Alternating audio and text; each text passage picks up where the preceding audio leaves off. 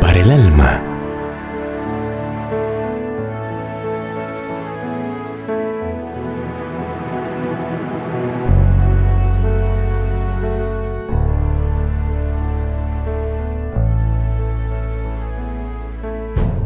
Herodes bajo la justicia divina.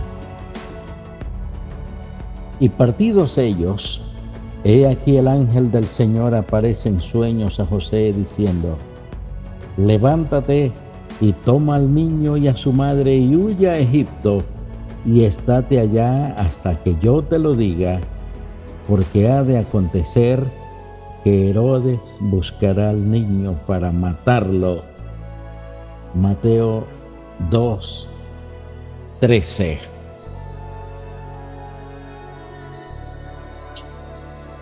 El padre de la dinastía de los Herodes, llamado Herodes el Grande, hombre cruel, astuto y despiadado, mandó matar a todos los niños menores de dos años que había en Belén y en todos sus alrededores Jesús vino a morir por los culpables. Su entrada en la esfera humana provocó la muerte de los inocentes. Pero ningún crimen quedará impune. Puede que algunos no empiecen a sufrir las consecuencias hasta el día de la muerte. Pero Herodes empezó a sentir el peso de la justicia divina apenas cometió el despiadado crimen de los relatos históricos que nos brindan Flavio Josefo y Eusebio, tomamos los siguientes datos relacionados con el castigo que empezó a experimentar Herodes. Sus intestinos se llenaron de úlceras, el vientre se le inflamó, los pies se le hincharon y segregaban un humor transparente. Sus órganos genitales entraron en estado de putrefacción y se llenaron de gusanos. Sentía una insoportable picazón en toda su piel. La respiración se le dificultaba. Su cuerpo invadido de pies a cabeza por la fuerza de aquel azote despedía un hedor irresistible la fiebre le consumía y sentía como si un fuego le quemase las entrañas.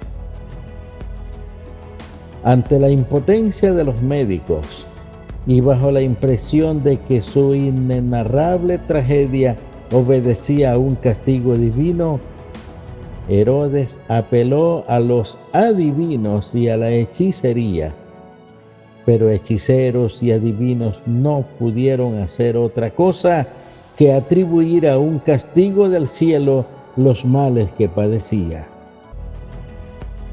El historiador Eusebio manifiesta que aun cuando luchaba con tantas enfermedades a la vez, conservaba la esperanza de mejorarse y en su desesperación apelaba a todos los medios sabiendo que al otro lado del Jordán había un manantial de aguas termales, se fue allá, pero no encontró ningún alivio.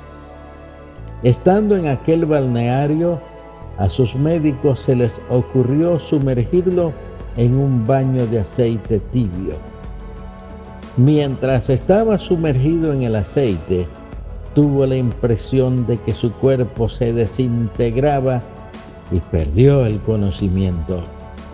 Al volver en sí se encontró en medio de gran alboroto. Sus ministros le habían dado por muerto. Retornó a Jerusalén sin esperanza de salvación, convencido de que se acercaba la hora de su muerte y de que nadie le iba a llorar. Ordenó, sin motivo alguno, la muerte de uno de sus hijos con anterioridad había dado muerte a otros dos, y mandó a encarcelar a todos los hombres ilustres de su reino, ordenando que en el mismo momento en que él exhalase el alma, se les diese muerte a todos. No me llorarán a mí, decía. Pero habrá lágrimas, muchas lágrimas, el día que yo me muera. Sin embargo, no hubo ni una lágrima el día de su muerte, porque los encargados de ejecutar su sentencia no la aplicaron. Los detenidos quedaron en libertad aquel día. Tal fue la muerte de Herodes, dice el historiador Eusebio, padeciendo los merecidos suplicios por el crimen que había cometido contra los niños en Belén. Oremos. Eterno Rey, qué terrible relato de la tragedia que ocurrió a un hombre impío Desconocer tu voluntad u oponerse a ella es un error de incalculables consecuencias. Ayúdanos para conocer tu suprema voluntad y actuar siempre de acuerdo con ella. En el nombre de tu Hijo Jesús lo rogamos. Amén.